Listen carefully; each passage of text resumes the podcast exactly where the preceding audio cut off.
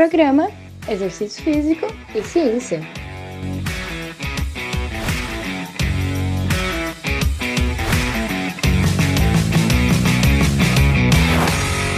Está começando mais um Exercício Físico e Ciência. Sou o Fábio Dominski e esse é o programa de rádio e podcast que trata de exercícios a partir da visão científica. Atualmente, não se sabia se treinar um braço com, com uma carga alta teria impacto no tamanho na força muscular do braço oposto, que estaria treinando com uma carga baixa. Não se sabia até agora, porque foi feito um experimento aí muito interessante que vai basear o nosso podcast de hoje com esse desenho de estudo de algumas pessoas, tanto homens como mulheres, fazendo aí um lado treinando com braço com alta carga e outro com baixa carga, alto número de repetições. Então a gente vai falar hoje sobre educação cruzada na musculação, um braço pegando pesado e outro leve. Para testar isso, é necessário adotar um modelo de pesquisa que vem se tornando comum aí nas ciências do exercício, especialmente na musculação, que é um modelo aí, né, intra-sujeitos, né, um modelo aí de um desenho de estudo paralelo, então tem sido empregado aí para investigar adaptações musculares entre diferentes tipos, formas de exercício, de uma mesma modalidade, né, como a musculação. Mais especificamente, então, os estudos colocam pessoas para treinar um lado do corpo, como o braço direito, com algum tipo de exercício, enquanto o lado contralateral, que seria o braço esquerdo, em outro exercício. Ou outra forma de fazer esse mesmo exercício, com mais carga, com manipulando a cadência, a velocidade da repetição, ou mesmo para os membros inferiores também. Então, esse modelo intra-sujeitos tem uma vantagem de maior poder estatístico em comparação com o treinamento de múltiplos grupos, que seria entre sujeitos. Né? Então seria diferente, é, é um modo diferente que tem sido bastante utilizado aí nos desenhos mais recentes. Né? Mas a limitação potencial de que o treinamento de um lado do corpo pode estar influenciando as mudanças de força no lado contralateral e vice-versa. E essa transferência de força para o músculo homólogo não treinado no lado oposto do corpo é conhecido como efeito de educação cruzada ou simplesmente educação cruzada. Eu dediquei um capítulo do meu livro para entender isso, depois que vi alguns fisiculturistas, especialmente o Eduardo Correia, que mora aqui em Florianópolis, inclusive, e é considerado até hoje o maior nome do Brasil nesse esporte, treinando apenas um lado do seu corpo, né? E fazendo todo o treino de ombros, bíceps, tríceps, costas, peito, após a cirurgia no, do cotovelo do outro lado. Então me interessei a partir disso, vendo ele, ele treinar e fui alguma, atrás de algumas evidências. Né? É, e isso tem uma aplicação para gente também, né? Cidadãos aí, indivíduos comuns de treinamento de força. Quando a gente lesiona um membro, seja um braço ou uma perna, a gente fica muitas vezes impossibilitado de treinar a musculação. E aí talvez a primeira coisa que passa pela nossa cabeça seja não treinar o outro lado, porque isso possivelmente criaria uma diferença de força, de tamanho muscular, resultando em uma assimetria funcional e estética, coisa que a gente não quer. Só que o exercício de força de um membro pode sim conduzir a ganhos de força no membro contralateral não treinado, é o que a gente chama mesmo de educação cruzada, né? Ou efeito de força contralateral, treinamento cruzado ou transferência cruzada. Tem vários nomes para descrever esse fenômeno aí que é reconhecido na literatura. Existem vários estudos aí e eu coloquei eles lá no meu livro, no capítulo 87. Se você já tem aí, releia lá, ou se você quiser adquirir também, tem na descrição desse podcast. Beleza? Bom, hoje então a gente tem uma evidência nova, né? Um, um estudo aí bem interessante, né? publicado numa revista, uma boa revista da área. Né? Vou, vou, só confirmar aqui a Journal of Science and Medicine in Sports, in Sport 2023, né? Por pesquisadores do Canadá, Estados Unidos, Japão, né? Incluindo aí o Jeremy Loenek, que é um grande nome na pesquisa. Você vê também a referência na descrição desse podcast. Beleza? Bom, essa melhoria na força dos músculos não treinados é geralmente considerada de origem neural, uma adaptação neural com estudos anteriores apresentando aumento da força nos braços, nas pernas e nos músculos da mão também.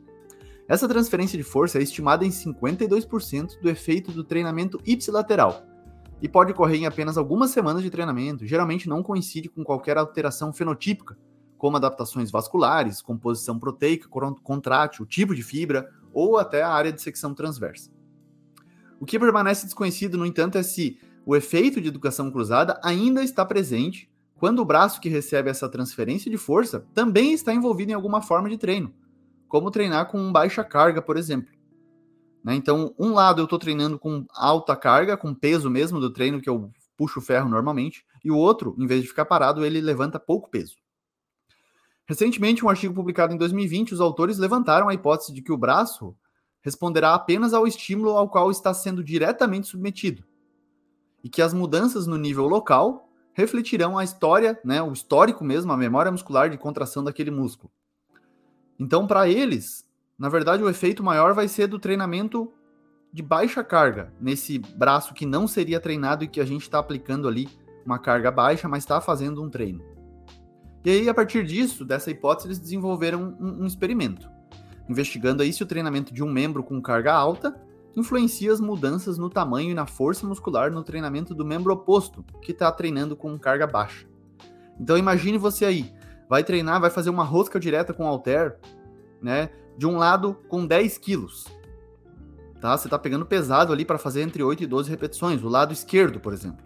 E o lado direito, em vez de ficar parado, ele vai fazer ali com 2, 3 quilos de 30 a 40 repetições.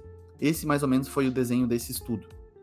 Então, em outras palavras, essa hipótese aí, né, a, educação cruzada influencia as mudanças na força quando ambos os membros estão treinando com diferentes protocolos de carga, carga alta e carga baixa, ou o músculo responde principalmente ao seu próprio histórico de contração? Bom, se o músculo está respondendo principalmente ao próprio histórico dele de, de contração, então o grupo que treina com carga baixa no braço não dominante e carga alta no braço dominante deve apresentar mudanças semelhantes na força e no tamanho muscular nesse braço não dominante e no braço dominante, já que o grupo treina apenas o braço não dominante com carga baixa. Eles deixam claro que explorar os possíveis mecanismos disso não foi o objetivo desse estudo e eles não fizeram isso. Bom, eles então organizaram um experimento do estudo, com 116 participantes, 66 mulheres e 50 homens, que foram randomizados, foram sorteados para um dos três grupos que completaram seis semanas de exercício de flexão de cotovelo, a rosca, rosca com halter, totalizando 18 sessões. O grupo 1, que teve 40 pessoas, treinou apenas o braço dominante, tinha alguns canhotos, mas a maioria era destro mesmo, começando com um teste de uma repetição máxima, né? Então, cinco tentativas aí, mas as, as foram quatro séries de exercícios com peso aí para 8 a 12 repetições máximas. Esse grupo 1 treinou pesado somente um braço. O grupo 2, com 39 pessoas, completou o mesmo treinamento que o grupo 1 no braço dominante enquanto o braço não dominante completou quatro séries de exercício da, da rosca com baixa carga, de 30 a 40 repetições máximas. Então o peso mudou mesmo de um braço para o outro no grupo 2. Então um, treinou, um braço treinou com carga alta e o outro com carga baixa. E o grupo 3, com 37 pessoas, treinou apenas o braço não dominante, realizando o mesmo exercício de baixa carga do grupo 2. Esse grupo, então, treinou o braço não dominante com baixa carga. Houve, houveram algumas desistências aí por conta de contrair Covid, algumas razões pessoais descritas lá no artigo, mas aí fechamos com 116 pessoas, número bem alto. Para um tipo de experimento assim, né? Os participantes foram comparados quanto às alterações na espessura muscular via ultrassom, então verificaram hipertrofia via, via ultrassom e uma repetição máxima, né? O teste de um RM para flexão do cotovelo. Ver força realmente. Força e hipertrofia, então, foram essas variáveis investigadas. O treinamento com exercícios envolveu o exercício unilateral de flexão do cotovelo com halteres, né? A rosca com halteres, alternada nesse caso, claro, ou unilateral, né? Mas os participantes ficaram com os calcanhares e as costas encostados na parede, para evitar movimentos oscilantes aí que poderiam roubar mesmo enquanto eles executavam. Legal, né? O treinamento foi realizado três vezes por semana durante seis semanas, aí um mês e meio, 18 sessões no total, com todas elas sendo supervisionadas por pelo menos um pesquisador. Vamos aos resultados? Bom, as maiores alterações na força não dominante estiveram presentes nos grupos 1 e 2. Então, no braço não treinado, a educação cruzada aumentou 1,5 a força aí, né, no grupo 1, que treinou com alta carga. Já no grupo 2, que teve um braço com, a, com baixa carga e o outro com alta carga, tivemos um delta, diferença de 1,1 kg. E em comparação com o grupo 3 foi baixo, 0,3 kg somente, esse grupo que treinou só com carga baixa de um lado. Em hipertrofia, apenas os braços treinados diretamente observaram alterações na espessura muscular, aproximadamente 0,25 centímetros, dependendo do local analisado. E aí o que, que eles viram? Que em contraste com a hipótese dos autores, as alterações de força do braço não dominante foram maiores para os grupos que completaram o treino de alta carga com o braço dominante, o grupo 1 e o grupo 2, mesmo quando o braço não dominante estava também treinando com baixa carga. Então o grupo 1 teve uma educação cruzada mais forte, né, para quem treinou somente um lado com alta carga e o outro lado ficou parado. Tá? Isso foi maior, essa diferença foi maior do que o grupo que treinou pesado de um lado e leve do outro. Interessante, né? É um resultado notável, né? De forma que as alterações de força foram maiores para o grupo 1, que não completou nenhum treinamento no membro não dominante, ao contrário do grupo 3 que treinou, embora com protocolo de baixa carga. O crescimento muscular, ou seja, hipertrofia, ocorreu apenas nos membros que estavam em treinamento, né? E o treinamento que ocorreu no membro oposto não impactou nessa variável. Traduzindo, a educação cruzada ocorre somente para força mesmo, e não para hipertrofia, o que sugere aí mecanismos atuantes locais para que ocorra o crescimento do músculo.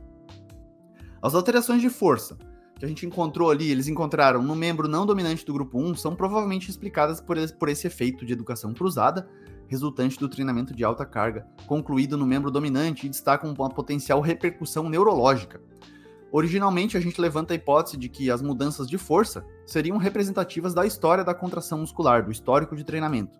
Em outras palavras, um treino de braço, de um braço com carga baixa, produziria adaptações de força que refletem o treino de carga baixa, independentemente de que ele estava sendo treinado no braço oposto.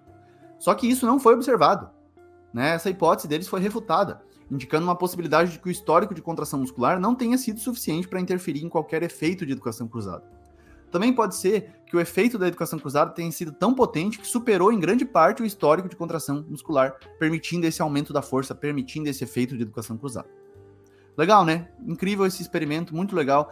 Então, resumindo, o treinamento resistido unilateral de alta carga influencia mudanças de força no braço contralateral, que foi também submetido a um treinamento só que de baixa carga. Ou seja, houve educação cruzada. A gente sabia que mesmo sem treinamento já ah, ocorreria, mas também treinando com baixa carga parece também ocorrer.